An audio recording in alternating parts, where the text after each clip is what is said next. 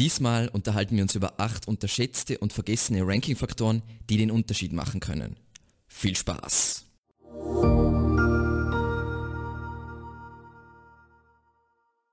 Unsere Nummer eins: professionelle Content-Optimierung. Und wieso professionell? Weil ich damit nicht meine, oh, wir sollten die Keyword-Dichte äh, auf 1,5% hochschrauben und ähm, die Punkte aus Yoast SEO befolgen, sondern das Ganze ist ein wenig komplexer. Es geht wirklich darum, wie können wir eine Seite oder URL zu, ein, zu einem bestimmten Thema bzw. zu einem bestimmten Keyword relevanter machen. Und meiner Meinung nach wird diese Optimierung, äh, diese Form der Optimierung wieder wichtiger in Zeiten von BERT. Und einer meiner Lieblingsblogs, nämlich Brixby, hat zu diesem Thema, also Natural Language Processing, schon in 2018 einen Artikel veröffentlicht und wirklich mit actionable Tipps, wie man seine Inhalte dahingehend verbessern kann, also um relevanter zu sein und dass das besser zu verstehen ist für einen Algorithmus. Und vieles lässt sich einfach zusammenfassen in, dass man einfacher schreibt, sodass Zusammenhänge leichter erkennbar sein.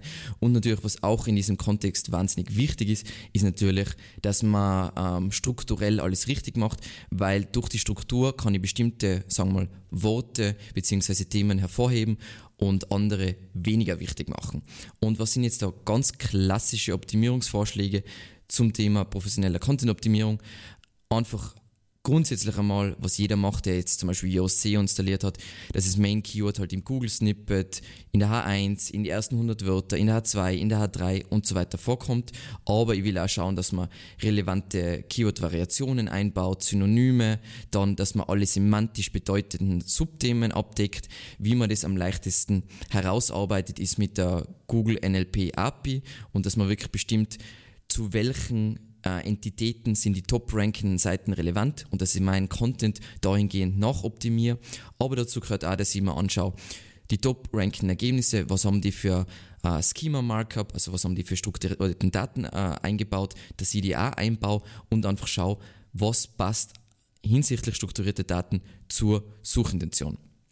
Und bei all diese Punkte gilt, wie immer bei SEO, studiere, was rankt, was rankt zu deinem Keyword auf die Top-Plätze und versuch davon deine Optimierungsstrategie abzuleiten. Und kurz nochmal zur Erinnerung, dass der Google-Algorithmus nicht allwissend ist.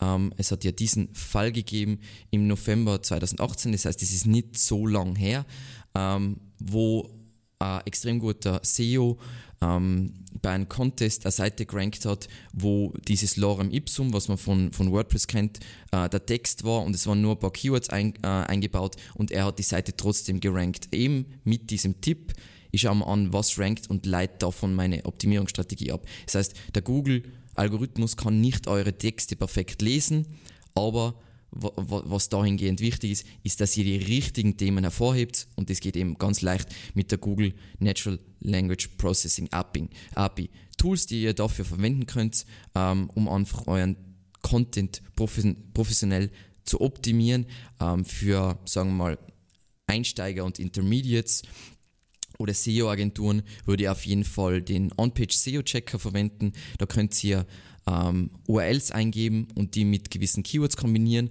Und der, das Tool gibt euch dann Feedback äh, hinsichtlich, was ihr verbessern müsst. Also zum Beispiel unter Strategie sagt es euch, hey, ähm, aufpassen, da kommt es zur Keyword-Kannibalisierung, zu SERP-Features gibt es zum Beispiel Feedback zu Featured-Snippets und so weiter, dann tonnenweise eben Feedback zum Content, eben Content-Optimierung und es gibt auch Feedback zur Semantik, das ist also so eine ganz klassische WDF-IDF-Analyse, ist jetzt nicht super hilfreich, aber es schadet auch nicht und so erkennt man schnell, wenn man wichtige Subthemen übersieht und es gibt eben auch Feedback zu technischen Problemen und User Experience. Basic Tool, ganz cool. Ähm, wenn man jetzt wirklich fortgeschritten sich das anschauen will, verwenden wir sowas wie Page Optimizer Pro und ebenso auf dem gleichen Level wie zum Beispiel SEMrush ist äh, von Moz der On-Page Grader, glaube ich, äh, heißt er. Und es gibt einen Vortrag von mir zu diesem Thema, eben Content-Optimierung. Da wird eh auf, viel, auf vieles von dem eingegangen. Ist natürlich aus 2018. Da habe ich jetzt noch nicht über Natural Language Processing gesprochen. Das heißt, das ist gewissermaßen neue. Das war unser Punkt 1. Dann kommen wir zu unserem zweiten Punkt und zwar Nutzererfahrung, Englisch, User Experience.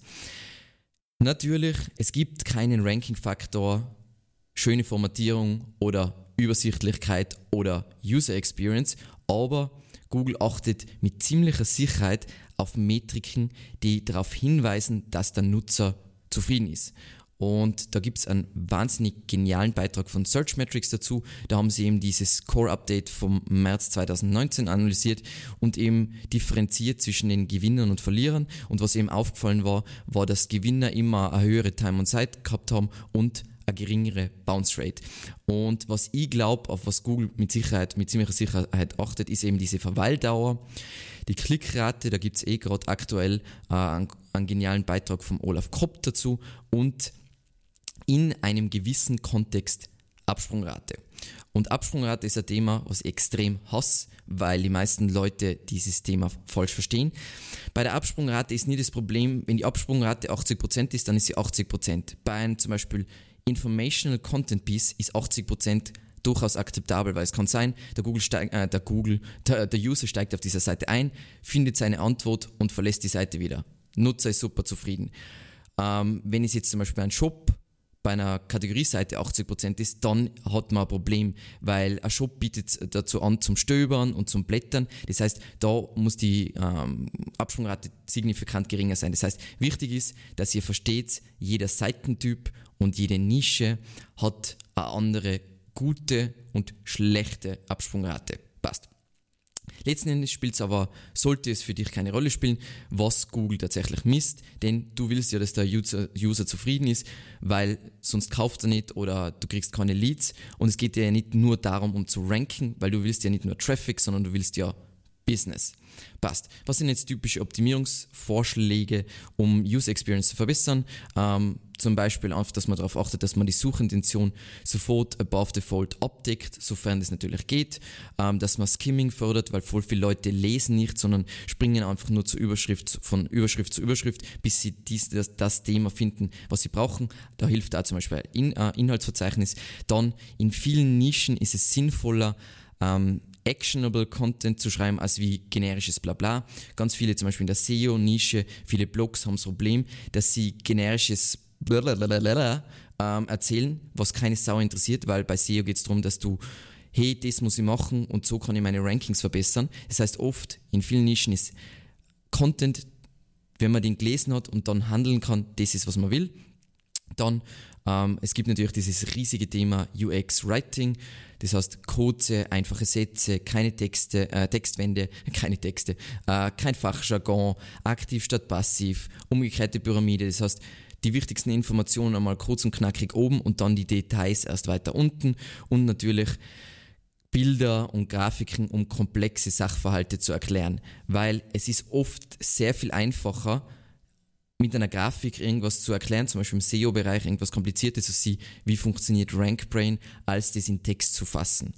Ähm, es gibt jetzt von mir schon einen Screencast zum ganzen Thema Nutzersignale und worauf ich da achten muss. Und dann gibt es zusätzlich noch einen sehr umfangreichen Vortrag über das Thema, wo ich auch erkläre, welche Patente hat Google angemeldet und wie misst Google wahrscheinlich Nutzersignale.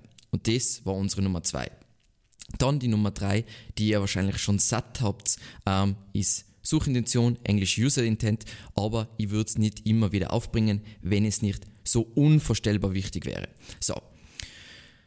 Was wichtig ist für jeden zu verstehen, Google hat gewissermaßen mehrere Phasen, wenn du ranken willst. Das heißt, in erster Linie rankt Google deine Seite basierend auf, auf On-Page-Faktoren, das heißt Relevanzfaktoren und natürlich Links. Ähm, aber sobald du auf der ersten Seite bist, ist, sind Nutzersignale ein Faktor und dann geht es wirklich darum, dass du die Suchintention triffst, weil sonst wird Google dir wirklich nie ganz nach vorne ranken. Wie gesagt, man kann komplett das Thema verfehlen, aber die Seite ist halbwegs gut optimiert für das Keyword und kann auf die zweite Seite ranken, aber wirklich nach vorne auf die erste Seite kommt man dadurch nicht. Das heißt, idealerweise, bevor wir ein Content Piece entwickeln, also eine Seite, wollen wir analysieren, was die Suchintention ist und die Suchintention immer wieder nachoptimieren. Und was meine ich mit Suchintention nachoptimieren? Die Suchintention kann sich ändern. Aus aktuellen Anlass das Keyword Corona. Keyword Corona war vorher sicher einfach die Biermarke und woran wir das sehen ist, das ist die SERP Position History. Das heißt, ähm, das zeigt mir die Top 5 Seiten, die in die Suchergebnisse jetzt aktuell ranken und wer da in der Vergangenheit gerankt hat. Und die aktuellen Top 5, die hier ranken, ranken erst seit März 2020 und die haben vorher noch nie zu diesem Keyword gerankt. Das heißt, es hat sich die Suchintention von Bier 100% geändert auf nur noch Coronavirus. Und das wird euch jetzt in eurer Nische wahrscheinlich nicht so dramatisch passieren, aber es kann auch im kleinen Rahmen passieren, dass ihr langsam nicht mehr genau die Suchintention trefft. Das heißt, es ist wichtig, immer wieder sich anzuschauen, was rankt. Das kann man zum Beispiel mit einem Tool machen, wie zum Beispiel SERPWoo. Schauen wir an, wo gibt es da Bewegungen, gibt es da Änderungen bezüglich Search Intent und dann muss ich meinen Content erweitern oder überarbeiten, neue Fragen abdecken und wichtig ist einfach immer wieder die Suchergebnisse zu studieren. Zur Wiederholung, wie bestimme ich am einfachsten die Suchintention, indem ich mir das nach drei Faktoren anschaue, nämlich Content-Typ, das heißt, ist das jetzt ein Blogartikel oder ist das jetzt eine Glossarseite, dann Content-Format, ist das eine Liste mit Tipps oder ist das eine Anleitung. Wie gesagt, es gibt mehr Punkte, aber ich weise dann eh gleich auf ein Video hin, wo das alles im Detail erklärt wird. Und der Content-Ansatz, ist das jetzt ein Content-Piece für Anfänger oder für Leute, die was eine schnelle Lösung wollen oder was auch immer. Und natürlich, was, was selbstverständlich ist, hoffe ich für alle, wenn ihr seht, dass nur Videos ranken, dann muss euer Content Piece auch ein Video sein, kann nicht ein Text-Content sein. Und es gibt eben schon einen Screencast zu dem Thema, wo ich genau erklärt, wie, wie man die Suchintention analysiert. Und das war unsere Nummer drei. Dann kommen wir zu unserem Punkt Nummer 4 und zwar Vollständigkeit, Englisch, Content, Comprehensiveness. Und was einfach wichtig zu verstehen ist, vereinfacht ausgedrückt, Google muss sich bei deinem Content Piece denken, dass der User wirklich alles bekommt, was er zu diesem Thema braucht und was sein Herz zu diesem Keyword begehrt. Und was sind jetzt Schritte äh, dazu, um Vollständigkeit zu erreichen? Ist relativ einfach. Ich schaue mir wie immer die Top-Ergebnisse an, leite daraus die ganzen Subthemen ab, die die abdecken und will die natürlich auch möglichst abdecken. Dann schaue ich mir die Nutzerfragen auch Box, kurz zur Wiederholung, das ist die Nutzerfragen auch Box, die will ich natürlich zu diesem Keyword, die ganzen Fragen will ich auf meiner Seite abdecken. Dann schaue ich mir natürlich die ähnlichen Suchanfragen zu diesem Thema ab äh, an und versuche die abzudecken. Das muss jetzt nicht alles unbedingt genau auf dieser Seite sein, wenn die Suchintention anders ist, aber die muss man mit ein, äh, mitbedenken. Und was mein wichtigster Tipp ist, wie gesagt, wir als SEO-Agentur äh, Agentur schreiben ja für wahnsinnig viele von unseren Kunden und was da einer von den wichtigsten Schritten ist, mit einem Experten für die Systeme zu sprechen, weil der weiß, was die wichtigen Begrifflichkeiten sind, der weiß, was die typischen Fragen sein, der weiß, was die wichtigen Subthemen sein, also semantisch und so weiter. Und das ist einfach sicher bei weitem der sinnvollste und beste Schritt. Ähm, dann als letzter Tipp ist noch wenn ihr auch schauen wollt, dass es aktuell ist, schaut euch an, was sind aktuelle Trends zu diesem Thema. Exploding Topics ist ein sau cooles Tool, was euch dabei hilft. Das ist wie ein besseres Google Trends, weil Google Trends ist ziemlich scheiße, aber kann man auch dafür verwenden. Uh, Google Trends ist eigentlich nicht scheiße, es ist nur für den deutschen Markt schlecht, weil wir zu wenig Suchvolumen haben. Und dieses Tool macht es extrem cool. Ist von Brian Dean, also vom Gründer von Backlinko. Genau. Und es gibt einen Screencast passend zu diesem Thema. Ähm, da zeige ich, wie ich ähm, die Recherche mache für einen SEO-Text und einfach worauf ich achte, damit ich möglichst eine möglichst hohe Content Comprehensiveness erreiche. Passt. Das war die Nummer 4. Und jetzt kommen wir zur Nummer 5 und zwar thematische Autorität, Englisch Topical Authority. Was du willst, ist, du willst zu deinem Thema die Autorität werden. Das heißt, du willst der Go-to-Place. Wenn Google an deine Nische denkt oder an deine, deine äh, die Entität von deinem Thema, dann soll es auch an deine Marke denken. Das heißt, eine geniale Assoziation zwischen für, für, für uns als Firma wäre SEO und Evergreen Media. Das heißt, du willst, statt dass du äh, ein lustiger Blogger bist, der was chronologisch sortiert irgendwas hat, willst du für deine Nische eine Bibliothek aufbauen, wo alle Themen abgedeckt werden. Und deswegen baust du deine Webseite in Themencluster auf. Und nochmal zur Wiederholung, was Themencluster sind. Ähm, wir haben Pillar-Content, das heißt, das ist der allgemeine generische Content zum Beispiel zu einem, also nicht zum Beispiel zu einem Head-Keyword, also ein Short-Tail-Keyword, also als Beispiel Wandern. Und dann habe ich Cluster-Content, wo ich ins Detail gehe, wie zum Beispiel Weitwanderwege oder Backliste fürs Wandern und so weiter, wo ich all diese Subthemen abdecke. Und wieso mache ich das alles? Weil auch wenn ein User zu einem generischen Thema einsteigt, also zu einem generischen Head-Keyword, werden all seine Fragen antizipiert und auch beantwortet. Nicht unbedingt auf der gleichen Seite, sondern kann auch auf Subseiten sein. Und ein Beispiel, was ich euch dazu schon oft gezeigt habe und was einfach exzellent ist, ist Wandern in Tirol. Ähm, wieder eine Nachricht zu Coronavirus. Die machen es unglaublich gut. Also Tirol.at, du hast Wandern die Seite und dann hast du alles, also das, das wäre jetzt in unserem Fall der Pillar und dann hast du Wanderungen zu Bergseen, Wanderungen zu Berghütten, Weitwanderwege und du hast Alpenvereinshütten, Bergbahnen. Das heißt, all diese Subthemen, die was drumherum sein und das wunderschön strukturiert, weil das ist einfach eine Übersichtsseite und der User wird dann in die, die sinnvollen Bahnen gelenkt. So, zu diesem Thema gibt es einen Screencast, wo ich genauer erkläre, worauf es bei Themencluster ankommt, ankommt und natürlich das Fundament für einen guten Themencluster oder eine gute ähm, Themencluster-Struktur ist natürlich eine Keyword-Recherche. Da gibt es eh einen aktuellen, sehr umfangreichen Vortrag von mir dazu, wo ich genau erkläre, worauf es in 2020 dazu ankommt. Das war unsere Nummer 5 und dann kommen wir zu Nummer 6 und zwar Aktualität, Englisch Freshness oder auch Freshness Distance. So, das gilt jetzt nicht für alle Keywords, für die ihr versucht zu ranken, aber für manche Keywords ist Google Aktualität und ein aktuelles Veröffentlich Veröffentlichungsdatum wahnsinnig wichtig. Das kommt einfach auf die Suchintention an. Das heißt, wie Google es nennt, ist Query deserves freshness. Und für diese Suchbegriffe solltest du ähm, entsprechend, die entsprechende Seite, die du dafür hast, regelmäßig aktualisieren und nicht nur den Content aktualisieren, sondern auch immer wieder das Veröffentlichungsdatum. Und was ich damit meine, zum Beispiel in WordPress, ist, ähm, viele Metadaten in WordPress werden generiert durch das, was du da sagen wir mal, als Veröffentlichungsdatum hier angibst. Das heißt, wenn du dein Content aktualisierst, dann solltest du idealerweise auch das Veröffentlichungsdatum aktualisieren, weil das ist das, worauf Google meistens geht. Aber wenn du ein Aktualisierungsdatum hast, dann ignoriert Google das leider in vielen Fällen und dementsprechend ist meine Empfehlung immer, bei jedem Content-Update wie gesagt, ich schreibe da eh hin, aktualisiert an, bla bla bla. Ich will ja die User nicht reinlegen, aber für Google sage ich, das Veröffentlichungsdatum ist wieder neu, weil der Google-Bot in dieser Richtung nicht besonders smart ist. So.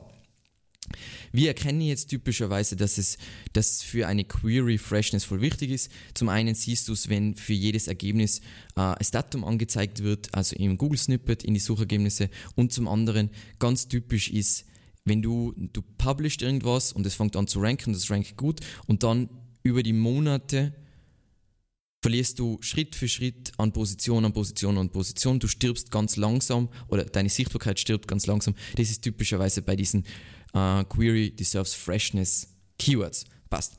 Ähm, es gibt dazu übrigens ein Video, wo ich ganz erkl genau erkläre, wie man äh, genau äh, wie man zum Beispiel raus kriegt, welches Veröffentlichungsdatum assoziiert Google mit einer bestimmten URL und so weiter. Also da sind alle Details nochmal verpackt. Das war die Nummer 6 und dann kommen wir zur Nummer 7 und zwar Genauigkeit oder Englisch Content Accuracy. Und was ihr nicht vergessen dürft, das ist jetzt noch, sagen wir mal, ein bisschen mehr Zukunftsmusik.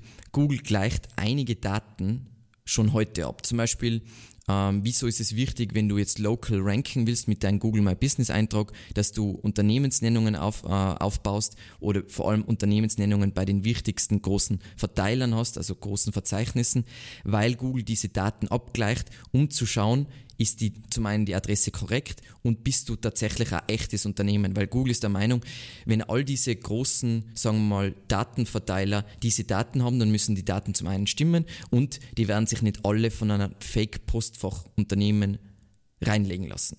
Passt. Dazu gibt es übrigens eine, äh, einen Tweet von Google, die was ganz wichtig ist, und zwar von Danny Sullivan.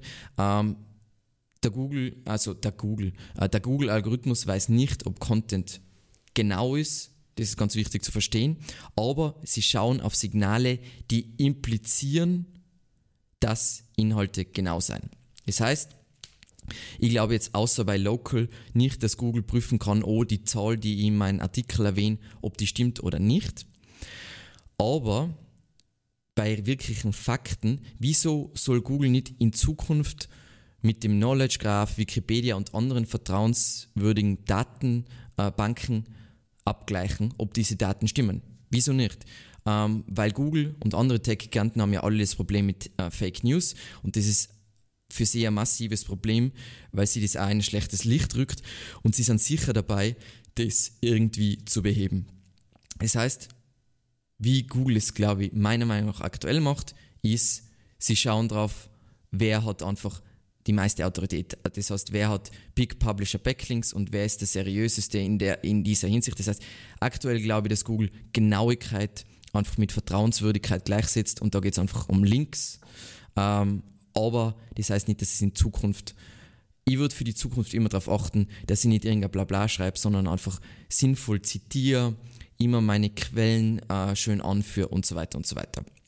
Und die Nummer 8, und die finde ich, ist für mich der aufregendste Punkt, weil es einfach super aktuell ist. Ähm, ich hätte mir nicht gedacht, dass es so ist. Der Matthew Woodward, das ist, ähm, er ist eher so ein bisschen ein Black Hat SEO-Guy, aber er schreibt manchmal ganz coole Sachen und der hat dann umfangreichen SEO-Test gemacht und festgestellt, dass EXIF-Daten, das heißt, das sind Metadaten von Bildern, mit hoher Wahrscheinlichkeit ein Relevanzsignal sind. Das heißt, wenn du auf deiner Seite die Bilder, die was du auf dieser Seite hast, wenn du die mit EXIF-Daten auszeichnest dann, und die sind relevant zu deinem Keyword, dann rankst du für das Keyword besser, als wenn du die EXIF-Daten löschen würdest. Und typischerweise alle Plugins, WordPress-Plugins, fast alle Optimierungs-Plugins schneiden diese Metadaten weg, um ähm, sagen wir mal, Dateigröße zu sparen, damit es schneller ladet und so weiter. Aber eventuell ist es nicht in jedem Fall sinnvoll. Übrigens, die Testergebnisse könnt ihr auch hier anschauen. Das Video, was er dazu gemacht hat, ist super nervig. Ich bereite euch schon mal davor, weil er einfach super teast und er kommt einfach nicht zum, wie gesagt, ich bin nicht generell nicht so begeistert von seinen YouTube-Videos, weil er kommt nie zum, zum Punkt, sondern er ist immer so, oh mein Gott, und if you subscribe now, nicht so toll, uh, aber der Inhalt ist sonst gut. Da erklärt er das alles, in diesem Artikel wird auch alles erklärt, wie du das optimieren kannst. Kurz zur Wiederholung, mit diesem Tool kannst du äh, du EXIF-Daten zu einem Bild hinzufügen bzw. editieren. Mit diesem Tool kannst du EXIF-Daten von einer Datei, äh, EXIF-Daten generell Metadaten von einer Datei überprüfen. Und was ganz wichtig ist, wenn ihr zum Beispiel so wie wir im, im Magify verwendet das WordPress-Plugin, dann könnt ihr hier aktivieren, dass die EXIF-Daten nicht entfernt werden. Und so habt ihr, wie gesagt, ganz wichtig, das ist wirklich ein vergessener Ranking-Faktor. Der bringt euch jetzt nicht wahnsinnig viel, aber es bringt euch ein wenig und ein wenig kann in einer schwierigen Nische durchaus den Unterschied machen. Und das war die Nummer 8. Ähm, was sind jetzt unsere Key Takeaways von heute? Ganz wichtig ist, optimiere deine Inhalte, um möglichst relevant für den Algorithmus zu sein. Das heißt, nicht nur den Content einfach schreiben, sondern wirklich zu überlegen, welche sagen wir mal, Entitäten hebt ihr hervor, welche Entitäten hebt ihr nicht hervor, zu welchen Begriffe seid ihr relevant. Also es geht jetzt nicht um Keyword-Dichte, sondern um Keyword-Prominence, also was hat offensichtlich Bedeutung für diesen Artikel. Dann biete Nutzern immer genau das, was sie sehen wollen und brauchen. Dann werde die Quelle für Informationen zu deinem Thema. Und das ist eben auch wieder mit dem ganzen Spiel. Google denkt immer mehr Entitäten und du willst, dass deine Entität mit deinem überliegenden Thema assoziiert ist. Dann investiere aktiv in Markenbildung und trifft keine kurzfristigen Entscheidungen. Was ich damit meine, ist generell, Google geht immer mehr in Richtung, sie wollen Brands und einfach Topical Authorities haben und dahingehend würde ich nicht kurzfristige Entscheidungen treffen, die was vielleicht kurzfristig Geld bringen, aber vielleicht zum Beispiel das Vertrauen von den User, sagen wir, missbraucht. Dann publiziere unbedingt weniger Inhalte, aber halte eben deine bestehenden Inhalte oder die vorhandenen Inhalte aktuell und verbessere sie laufend. Das bringt viel mehr, also dieser Nischenbibliothek-Ansatz, wo du deine, deinen Content immer aktualisierst und immer noch besser machst, der funktioniert viel besser traffic-wise. Also das ist zum Beispiel, was Backlinko macht und Backlinko dominiert in Amerika die ganze SEO-Nische, als wie du bist der Publisher und du hast Blogartikel raus, so wie es die meisten machen.